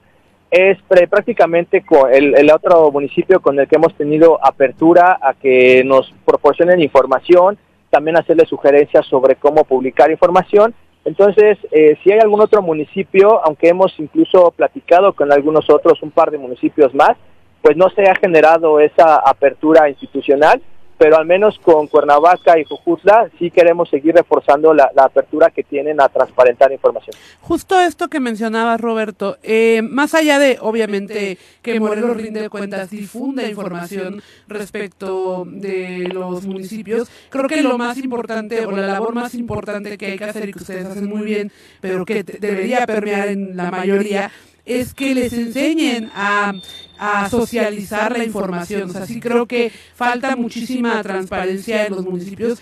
No creo que en todo sea eh, porque no quieren ser transparentes, más bien creo que no saben cómo difundir adecuadamente esta información, pero bien valdría la pena hacer un ejercicio como de eh, estar en cada municipio viendo de qué manera pueden hacerlo porque, para que no genere un gasto en comunicación social, pero que la gente sí sepa en qué están gastando sus recursos. Sí, yo creo que hay que trabajar mucho, como comentas Miguel, en temas de, tener una, una difusión más ciudadana, ¿no? Porque a veces los esquemas gubernamentales, eh, por ejemplo, un programa operativo anual, pues para la gente no va a entender, no va a entender de indicadores, es muy complejo. Pero si lo transformamos en un lenguaje más ciudadano, con algunas eh, gráficas que se puedan entender, con algunos este, elementos de imagen que puedan ser útiles para la ciudadanía, sería todavía más amigable y eso va a animar a que se tenga más confianza en, los gobernantes, en las instituciones públicas, porque te están comunicando de una manera sencilla qué es lo que haces con los recursos. Entonces también eso, pues queremos trabajar con las instituciones, eh, al menos ahorita Cuernavaca y Jojutla lo hemos hecho y creemos que eso puede seguir de modelo para otras instituciones que si se suman, pues pueden ser más quienes eh, puedan difundir de manera, como se llama, proactiva la información que ellos ya tienen. Nada más para redondear lo que nos compartías, estás iniciando este 2023 a través de las redes sociales de Morelos, fin de cuentas, dando a conocer esto, ¿no? De que los servicios de salud de Morelos fue la institución con más solicitudes de acceso a la información en 2022, pero también fue la peor en responder. Sí, así es, al menos en, eh, lo que lo que también ya vimos en la plataforma de transparencia es que de esas mil, eh, 400 solicitudes rechazó por eh, clasificar como reservados. Y además de eso tiene otros tantos, eh, casi, casi, igual, que en la respuesta que te envía con los oficios, ahí también te, te reservan la información. Entonces, para nosotros prácticamente el 95% de las solicitudes que hemos hecho a los servicios de salud nos han negado toda la información, no nos quieren dar contratos, no nos quieren dar eh, cómo se gastó el presupuesto, el procedimiento de adjudicación, no nos dan prácticamente nada los servicios de salud y ya llevamos así desde el 2020 eh, con la clasificación de información. Entonces, eh, pues tampoco el tema de, de, muchas solicitudes tampoco es ir transparencia. Hay que ir todavía más a fondo para ver cuál es la calidad de esa información o si te están negando entregar datos. Exactamente, sí, te responden pero te dice, hola Roberto, son cosas que no te importan, ¿no? O sea, ¿de qué sirve? Sí, sí, te responden con un qué tipo, ¿no? No le va a contestar. Muchas gracias, Roberto. Feliz año, muy buenos días. Abrazo, Roberto. Roberto. 8 con 39, vamos a pausa, volvemos con más. Bueno, bueno, bueno, bueno, ¿quién habla? 4 de la mañana. Virginia Colchado está muy molesta con la imagen que nos pusieron acá de los Reyes Magos de producción porque dicen que los tres Reyes Magos viajaban en tres animales diferentes y nos pusieron a todos en camello. Supongo que es porque estamos en Morelos y... ¿Qué pasó? Y algún burro que otro también, ¿eh? No solo camello, cabrón. Son centennials los chicos de, de producción, Virginia. Los tres son camellos, sí, sí. Eh, siento que es una imagen hasta del Mundial de Qatar, ¿eh? Ni siquiera son los reyes. Pero bueno, vamos a nuestra clase de feminismo. No, caballo, elefante y... Lo vamos a tirar todo lo que necesitas saber sobre feminismo para que caiga el patriarcado. Con Nat Carranco. Nat, ¿cómo te va? Muy buenos días. Muy buenos días, muy a gusto, muy contenta. Empezamos hablando fuera del aire de cosas muy importantes. Feliz año, porque además este año, dijera la tendencia, empezamos muy cabrón. La verdad es que la... Jabón. Ajá. Jabón llama, ¿no? y es que, bueno, es algo que ya se estuvo platicando aquí en cabina, que todo mundo que tiene un acceso a redes sociales o a una televisión ya sabe, pero creo que es importante poner y dejar el tema sobre la mesa, que es la designación de la primera mujer en el máximo tribunal de este país, que es la Suprema Corte de Justicia. Y es que, ¿por qué nos causa tanto asombro, tanta alegría, tanta em, satisfacción que haya llegado una mujer a un lugar en donde nunca ha habido una? Pues porque patriarcado, pues porque discriminación, porque la igualdad eh, no es plena y entonces cuando alguien sale de esta cosa normal que es los hombres en el poder tomando decisiones, pues por supuesto que nos alegra, especialmente a quienes estamos trabajando y quienes creemos en que las mujeres y los hombres somos iguales y debemos ser iguales ante las oportunidades y la ley. Y agradezco... Iguales. Iguales. Y agradezco mucho el contexto que hizo hace unos minutos la magistrada eh, Nadia Luz, porque ella me ayudó como a poner muchos datos sobre la mesa de, cómo, se, de cómo se encuentran los espacios de eh, judiciales con relación a las mujeres. Y, y, algo que es muy cierto es que sí, ya lo han dicho en muchos espacios, en 198, 199 años que tiene la Suprema Corte de existir, esta es la primera vez que una mujer llega a presidirla. Ya ha habido otras, ya eh, Nadia Luz lo dijo, no lo voy a repetir, pero hay muchas cosas en medio que me parecen importante comentar.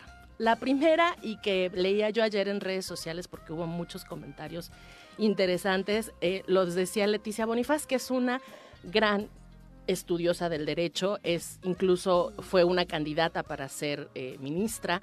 Ahorita es una de las, eh, me parece que es la única eh, latinoamericana que se encuentra en la CEDAW haciendo reflexiones. La CEDAW es el comité para la mm, para batir la discriminación contra las mujeres de Naciones Unidas y es mexicana, ella es de Chiapas, y ella decía, imagínense que solamente hace 60, perdón, en 1960 ni siquiera había baños para mujeres en la Suprema Corte. O sea, y, y por qué estos datos son interesantes? Por, porque justamente... Exacto, porque para qué poner para mujeres, ni que hubiera mujeres aquí que las necesitaran, ¿no? Esas, esas... claro, esas pequeñeces que podrían parecer como de no hay baños, generalmente lo que demuestran es que no hace mucho tiempo las mujeres no figurábamos en espacios tan importantes, mucho menos en toma de decisiones como las que el día de hoy va a tomar la ministra Norma Piña. Y Norma Piña además es una mujer que se ha caracterizado una por su, su, carrera judicial, que eso es algo que le reconocen y por lo que mucha gente está muy contenta, muy contenta de que haya sido designada. Yo creo que por eso ha sido designada. Yo creo que sí, pero también ayudaron los escándalos alrededor. O sea, ¿Eh? las dos personas más fuertes que iban a la Suprema Corte, una por parte de la derecha, que el escándalo era la condonación de tantos miles de millones de pesos en impuestos, era un escándalo. Ortiz Mena. que era, había sido una propuesta de Calderón y que camina por esos senderos, ¿no? Y la otra que estaba más vinculada a la 4T por cómo, de, cómo resolvía su voto dentro de la, de la Suprema Corte, pues metida en un súper escándalo de plagio. Entonces las dos figuras más fuertes, probables y fuertes para llegar a la Suprema Corte estaban metidas en escándalos que la Suprema Corte no se podía permitir, sobre todo después de tener un presidente como el que estaba saliendo con un alto rating, digamos pero que además venía de haber sorteado una propuesta del presidente para que fuera casi que para toda la vida se quedara ahí Saldívar, ¿no? Era Entonces, una broma, no, tampoco te creas todo. Pues no era una broma, la, ley se aprobó. Era otra cosa que no le salió. Que no, le salió. Vitalicio, hombre. O sea, la propuso, la aprobó y tuvo que llegar a la Suprema Corte para que la rechazaran. O sea, ah, hubo todo un procedimiento para rechazar esa Lo que habla aún mejor de de eh, Saldívar, Sí, porque tampoco le quedaba mucho, ¿no? O sea, hubiera sido un tache terrible para terminar su carrera judicial después de lo bien que, estaba calificado. terminando como presidente y después tachado como el que le hizo la chamba al poder ejecutivo sin una división clara. Entonces, claro que sí puede ser por carrera judicial, pero Norma Piña también tenía una una oportunidad ante el escándalo. No, lo he dicho en mala onda, digo que es una profesional como la copa un pino. Y justamente por eso se le reconoce tanto y ayer hubo tan buena recepción de su designación. Pero además ella además de tener esta cara judicial que todavía el de la derecha alcanzó a tener votos que le ah, competían. Bueno, si la propia la derecha se mantuvo a, pesar del escándalo, a pesar de la sí, claro. Llegó fuerte. Esto terminó como la final de Qatar en penal. Tuvo cinco votos. Ella logró seis. Él tuvo cinco. O sea, ah, la derecha, a pesar de los escándalos y a pesar de la carrera cuestionada de este tipo, lo mantuvo. Pero es que eso ya se sabía desde el inicio, era él, él y Yasmín Esquivel justamente. Y si se sabía que había una posibilidad. ¿Y, por quién votó ya la, Yasmín Esquivel votó por ella. la primera ronda solo fue un voto. No, fueron dos. La primera tuvo dos. Fueron dos en la primera. La segunda ya tuvo Hubo alguien más, me parece que, que fue otra mujer la que votó por ella. Okay.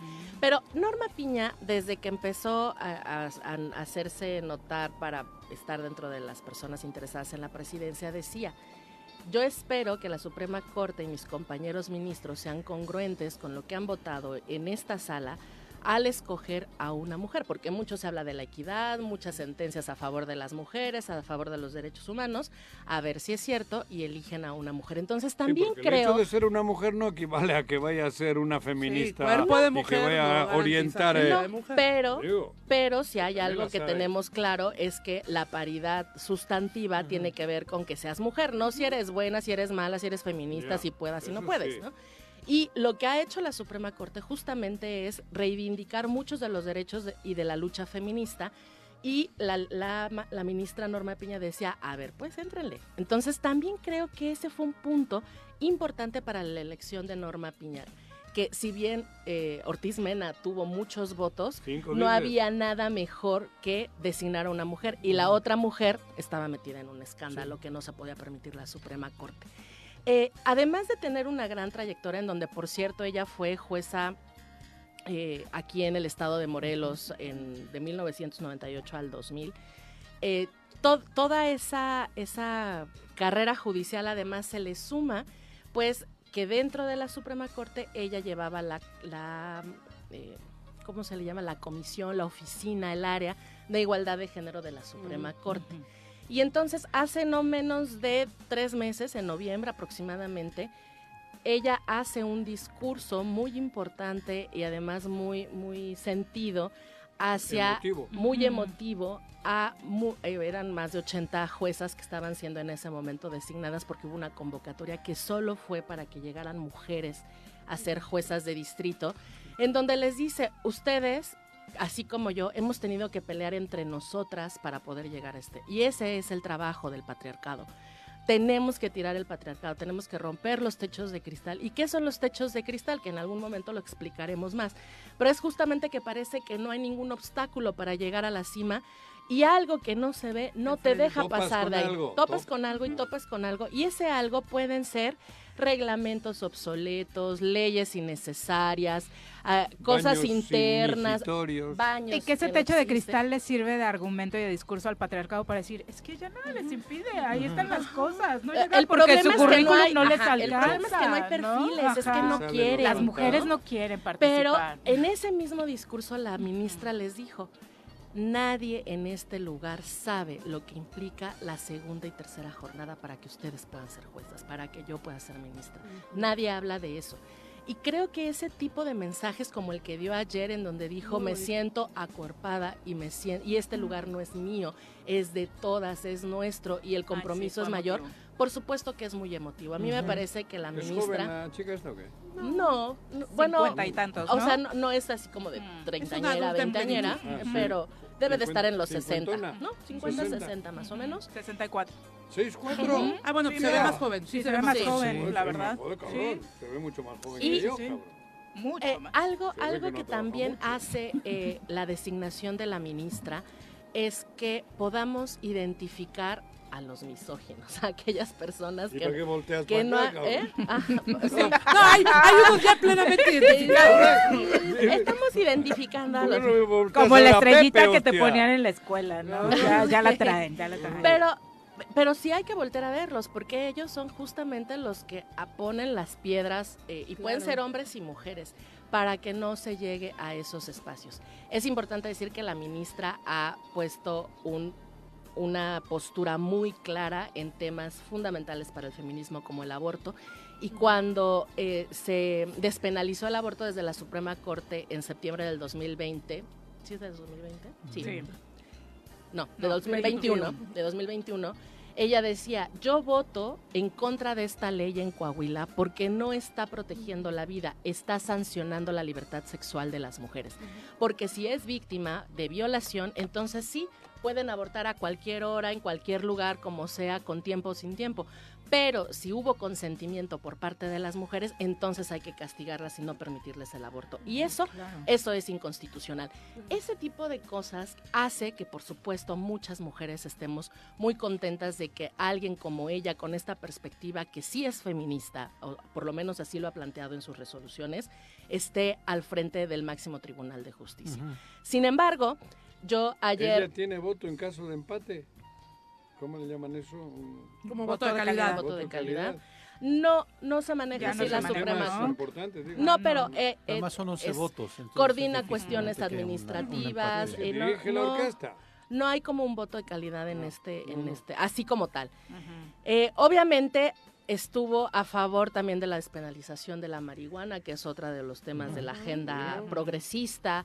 Eh, bueno, estuvo a favor de la militarización, pues siempre, pues las mujeres... Ahí sí pega pues, un poco. Sí, pues no, a, no, a veces las queremos eh, santificar, las que queremos glorificar, pues son personas. Y bueno, no, pues no a veces. No, ¿no? Eso me parece importante y esos son los dos temas con los que voy a, de acuerdo, convencida de lo que estaba votando. Y, está Seguramente bien, o sea, aunque esté mal para quienes no, no, compartimos la agenda, está bien, porque justo no podemos romantizar a las personas y creer que solamente toman buenas decisiones siempre. Ni la, sí. la feminista o es más buena decisión y tu, toma y, las y mejores idea, decisiones ¿no? siempre. Sí, me parece importante, por, por un lado, este romantizar a una persona, porque de repente ayer todo el mundo era como, wow, la primera mujer, y es extraordinaria, además está contra López Obrador, y no sé qué, y es como... Eh, no va por no, ahí. No, porque además en cuanto tome una decisión que no le gusta a la oposición, entonces la van a deshacer, ¿no? La van a destrozar. Y por otro, es que me, me, me viene, bueno, alguien me sugirió que, que, hiciera la comparación con una gran ministra de la Suprema Corte de Estados Unidos, que fue una eh, mujer muy, muy aguerrida, también muy feminista, y es Ruth Bader Ginsburg. Y ella decía que eh, cuando le preguntaban cuándo habrá suficientes mujeres magistradas en la Corte Suprema de Estados Unidos, de Estados Unidos ella contestaba, cuando haya nueve. Las personas quedan impactadas, pero ha habido nueve hombres y nunca nadie las ha cuestionado. ¿Por qué? Pues porque de repente pensamos que con una mujer que llegue entonces las cosas se van a transformar, pero difícilmente pensamos en que queremos que todos los ministros de la Corte sean mujeres y hay hombres, y qué lástima que no están aquí los dos que siempre me discuten ese tipo de cosas. que dicen, Paco y Jorge. Ajá, que, siempre dicen como, no, pero entonces eso no es equidad, pero entonces no hay hombres. Y, mis derechos hay más mujeres que hombres, entonces eso ya no es equidad.